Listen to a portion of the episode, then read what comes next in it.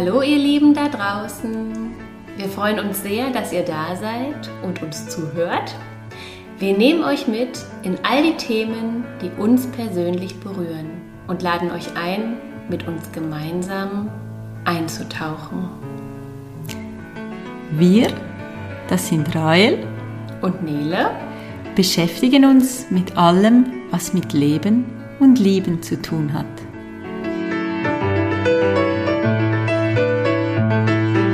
Wer bin ich? Ich heiße Rael und bin für mich selber eine Wundertüte. Es gab Zeiten, da dachte ich, dass ich weiß, wer ich bin, was ich will und wie ich funktioniere. Heute fühle ich, dass ich alles sein kann und meine Möglichkeiten unbegrenzt sind, wenn ich mir erlaube, mich selber immer wieder zu überraschen.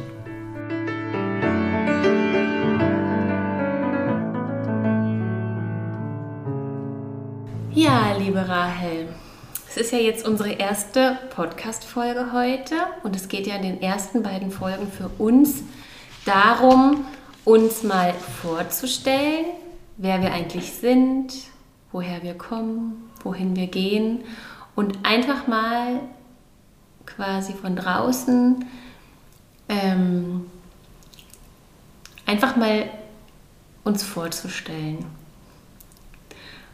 Magst du mal erzählen, ähm, wo kommst du her? Ja, wo komme ich her? Ich bin aufgewachsen mit zwei Geschwistern in einer normalen Familie, sage ich jetzt mal, in einem kleinen Dorf im Aargau.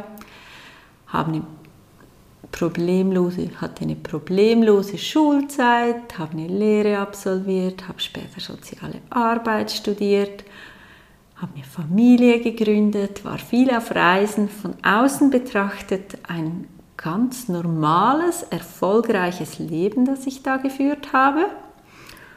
Und tief in mir drinnen war aber schon als Kind, vor allem als Jugendliche, als junge Erwachsene, als werdende Mutter immer so dieses Gefühl, aber das kann doch nicht alles sein. Da gibt es irgendwo noch mehr. Auch ein großer Schmerz, eine Traurigkeit war immer wieder vorhanden. Ist das mein Leben, das ich hier lebe? Wo will ich hin mit meinem Leben? Und ganz bewusst wurde mir das dann auch so in den Jahren, wo ich Menschen begleitet habe, die zum Teil in sehr schwierigen Lebenssituationen waren, wo ich so meinen Schmerz, den ich aus meinem eigentlich erfolgreichen, normalen Leben aus meinem Herzen so gut gekannt habe, dem wieder begegnet bin. Hm. Mhm. Und wie lebst du heute? Heute lebe ich immer noch in meinem Eigenheim mit meinen zwei Kindern. Ich bin selbstständig erwerbend. Ich habe alle Sicherheiten im Außen losgelassen für ein sehr freies, abenteuerliches Leben, wo vieles ungewiss ist. So dieser Einleitungssatz, wie ich gesagt habe, früher wusste ich, wo ich hin will. Früher hatte ich immer einen Plan, wie ich dahin komme. Heute weiß ich, dass noch vieles auf mich wartet im Leben und ich den Weg nicht kennen muss nicht kennen kann, dass es darum geht, dass ich da bin, wo ich bin und mich auf das anlasse, was sich zeigt in meinem Leben. Gut. Magst du uns noch mitnehmen, ähm, vielleicht auch in diesem Bereich, du hast dich ja getrennt vom Vater deiner Kinder. Magst du dazu noch was sagen? Das war vielleicht auch ein entscheidender Wendepunkt für dein Leben. Ja, das war ein sehr entscheidender Wendepunkt für mein Leben und zwar auch eine große ähm, Erkenntnis für mich da drin. Es war eigentlich so der Moment, wo ich meinen Ex-Mann, der Papa meiner Kinder, immer mehr für mein Unglück verantwortlich gemacht habe. Und als wir dann mal wieder so im Gespräch waren oder ich wirklich eingefordert habe, hey, lass uns mal zu sprechen, um was es da geht, und ich ihm all meine Vorwürfe, wie unglücklich das er mich macht, vor die Füße geknallt habe, war so seine Aussage, hey, ich gebe dich frei, such dir doch dein Glück selber. Und ich wurde so wütend, weil ich so gedacht habe, hey, du bist das Hinterletzte, jetzt übernimmst du nicht mal mehr die Verantwortung für mein Unglück.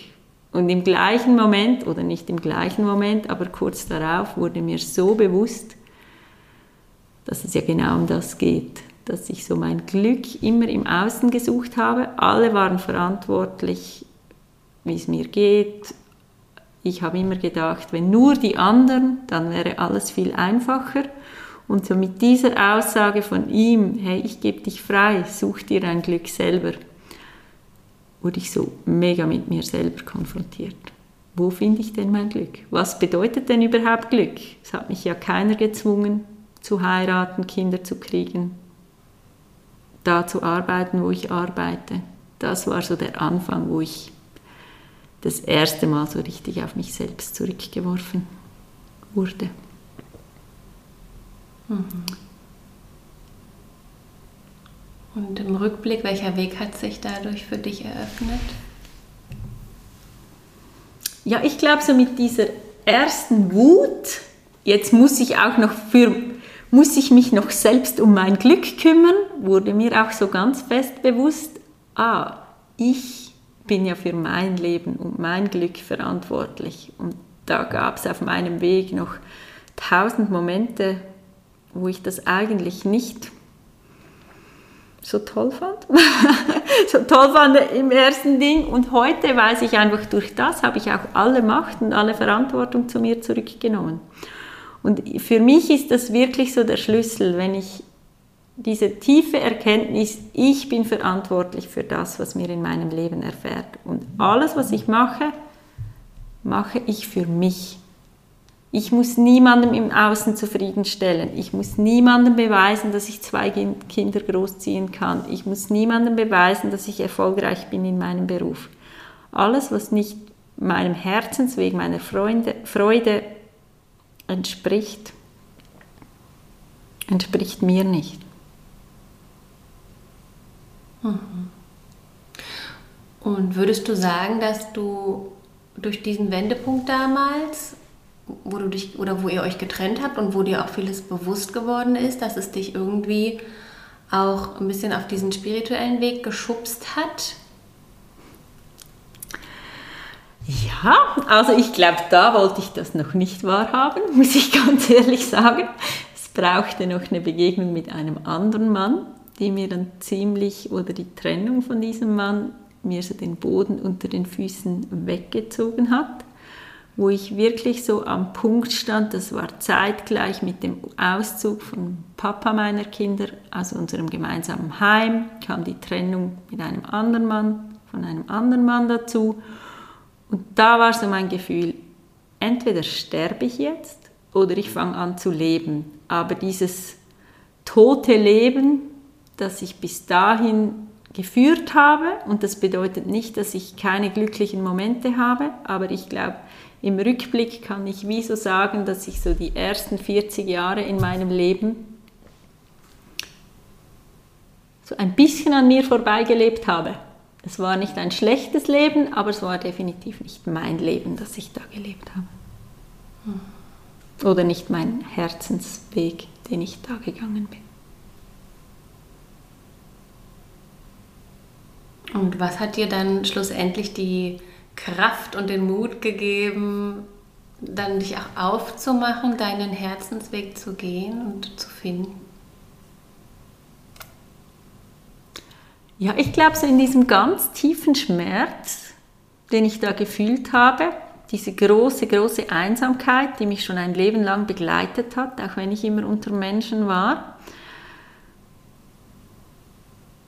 der hat mich in Kreise geführt, wo es wirklich so um die wahrhaftige Begegnung mit mir selbst und auch mit meinem Gegenüber, einem ersten Schritt mit mir selbst gegangen ist. Es kam dann eine lange Zeit, wo ich wirklich einfach meine Themen angeschaut habe, meinen Schmerz gefühlt habe, mir die Fragen gestellt habe, für was bin ich denn hier, wo will ich denn hin und aber gemerkt habe, dass das auch so das ist, der Austausch mit Menschen, wo ich mich wirklich zeigen kann, wo auch mein Schmerz sein darf, dass das mich eigentlich zu mir selbst gebracht hat. Und da mir auch so bewusst wurde, dass das die Verbindung ist, die ich suche zu anderen Menschen. Ich brauche die Verbindung zu Menschen, wo ich ich sein kann, wo ich mich zeigen kann mit allem, was ich bin, mit allem Schmerz, mit aller Freude, mit aller Lust, Lebenslust, die in mir steckt. Und das führt auch dazu, dass wir jetzt da sitzen und diesen Podcast machen, dass ich wie, das war wirklich nebst all den super Lehrern, die ich hatte, den Therapeuten, die mich begleitet haben in dieser Zeit, schlussendlich immer den Austausch mit Menschen, die Teilhabe an deren Geschichte, die Parallelen, die ich zu meinem Leben erkannt habe und das tiefe Verständnis oder die tiefe Erkenntnis, es geht gar nicht darum, dass ich Menschen finde, die gleich sind wie ich. Es geht darum, dass ich Menschen finde, die sind, wie sie sind und ich so sein kann, wie ich bin. Und dass die Verbindung eigentlich nicht übers Gleichsein stattfindet für mich, sondern übers authentisch sein. Ein Mensch kann noch so anders sein als ich, wenn er wahrhaftig ist.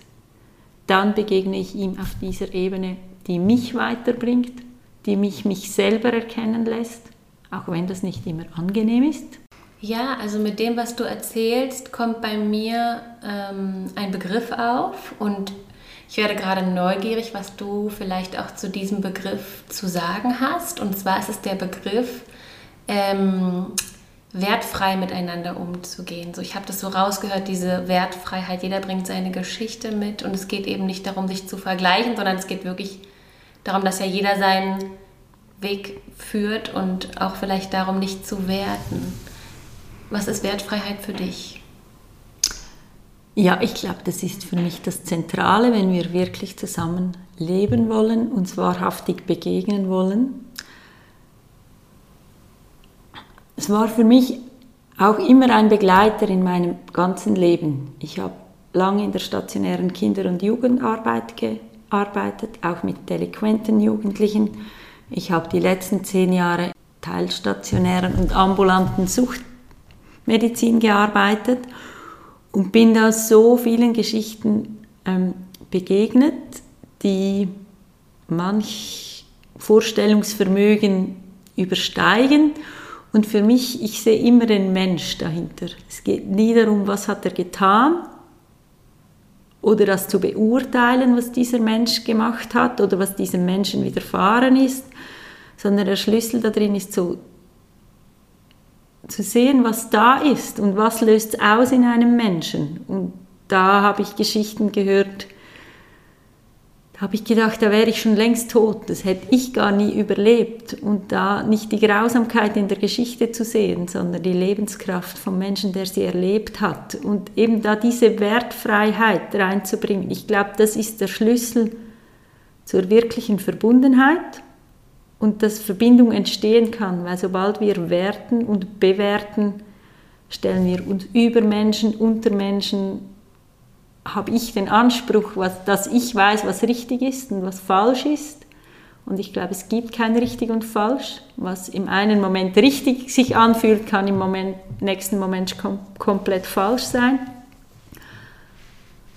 Ja, ich glaube, das ist einer der ganz großen Schlüssel für mich in meinem Leben. Auch jetzt, wenn ich so wie wertfrei allem begegnen kann, ist mein Leben auch einfach viel entspannter. Mhm. Ja. Ja. Mhm. Und wenn wir jetzt auf dein Leben jetzt in diesem Moment heute oder jetzt gerade schauen, welche Themen umgeben dich gerade oder was bereichert dein Leben gerade besonders? Die wundervollen Menschen in meinem Leben.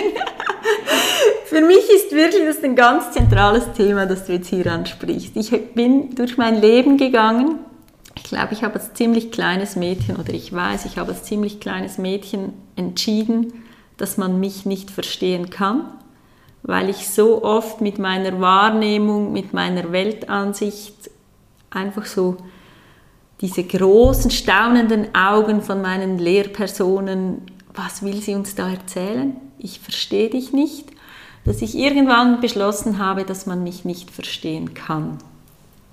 Und das hat mich aber auch in diese Einsamkeit, die mich ein Leben lang begleitet hat, ähm, katapultiert. Und ich bin, ich würde sagen, bis Anfang dieses Jahres mit dem Satz, oder vielleicht bis vor zwei, drei Jahren mit dem Satz durchs Leben, wenn ich mal nur einen Menschen finde, der mich auch nur annähernd versteht, kann ich die glücklichste sein im Leben. Und heute habe ich mehrere Menschen um mich, die mich verstehen, von denen ich mich verstanden fühle, mit denen ich mich von Herzen gerne austauschen und das ist für mich wirklich das größte Geschenk. Ich weiß aber auch eben, verstehen bedeutet nicht, dass sie gleicher Meinung sein müssen, dass sie gleich fühlen müssen wie ich, sondern einfach mir eingestehen oder verstehen, dass ich die bin, die ich bin oder fühlen, dass das, was ich erzähle, meine Wahrheit ist. Und es ist meine Wahrheit. Und deine Wahrheit ist deine Wahrheit. Und genauso in diesem Raum sich zu begegnen, ja, das macht mein Leben im Moment zu diesem unglaublich glücklichen Leben, das ich habe. Schön. Und was möchtest du gern in die Welt raustragen? Hm. Kannst du einfach so Wörter in den Raum geben? Eine große, große Frage. Ich glaube oder ich weiß mittlerweile, für mich ist das Zentrale im Leben die Liebe. Die Liebe ist die Grundenergie von allem die Liebe ist das, was uns verbindet mit uns selbst, mit mir, mich mit mir selber, mich mit der Natur, mit allem, was da ist, mit meinen Mitmenschen.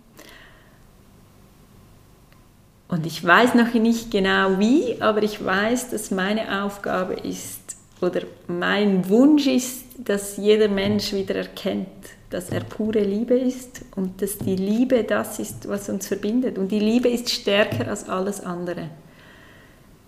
Ich glaube, es ist auch so der Grundsatz in meiner Arbeit, da sage ich so, ich sehe das Licht in dir. Ich sehe, glaube ich, in jedem Menschen der Funke Liebe, der noch da ist, auch wenn die Menschen es selbst manchmal überhaupt nicht mehr fühlen oder sehen. Und ich glaube, wenn wir uns mit unserer eigenen Liebe wieder verbinden und dann kommt die Kraft in uns, dann kommt die Freude wieder in unser Leben, dann begegnen wir den Menschen, die zu uns gehören, die zu uns passen, mit denen wir die Liebe teilen können und erst dann wird das Leben lebendig. Und ich weiß noch nicht, ich bin auf diesem tantrischen Weg, es geht für mich ganz viel auch über das Körperliche, über die Sexualmagie, wo diese Liebe erweckt werden kann. Es geht für mich aber auch ganz fest um in meinem eigenen Leben um Ernährung. Wie gehe ich liebevoll mit mir selber um? Und da gehört für mich ganz fest auch die Ernährung dazu. Was führe ich meinem Körper zu? Was tut mir wirklich gut? Für mich ist auch die Sprache ganz zentral. Wie, wie reden wir miteinander? Welche Worte wählen wir? Weil das einfach auch Ausdruck von Liebe sein kann und von Respekt dem anderen gegenüber. Und gerade da bin ich sehr sensibel, weil wir so vieles ist einfach antrainiert in unserem Leben. Wir brauchen Worte, die einfach keinen Sinn machen aus meinem, wenn man sie mal genauer anschaut. Glaube, das ist so die Sensibilität auf die Liebe, die schon da ist, in die Welt zu bringen. Mhm. Ja, und dann haben wir beide ja auch schon drüber gesprochen, was ist eigentlich unsere Motivation, diesen Podcast zu machen. Und ich fand, du hast dafür so schöne Wörter gefunden. Vielleicht kannst du einfach so aus dem Moment heraus nochmal kurz sagen, ja, was, was, genau, warum, warum braucht es unseren Podcast auch noch? Es gibt ja viele da draußen. Gibt ganz viele, genau. Ich bin mir überzeugt, die Essenz von allem eben ist die Liebe. Und den Zugang dazu findet jeder für sich. Was mir auffällt oder aufgefallen ist auf meinem Weg, habe ich auch schon angetönt. Für mich ist das Größte der Austausch mit anderen Menschen.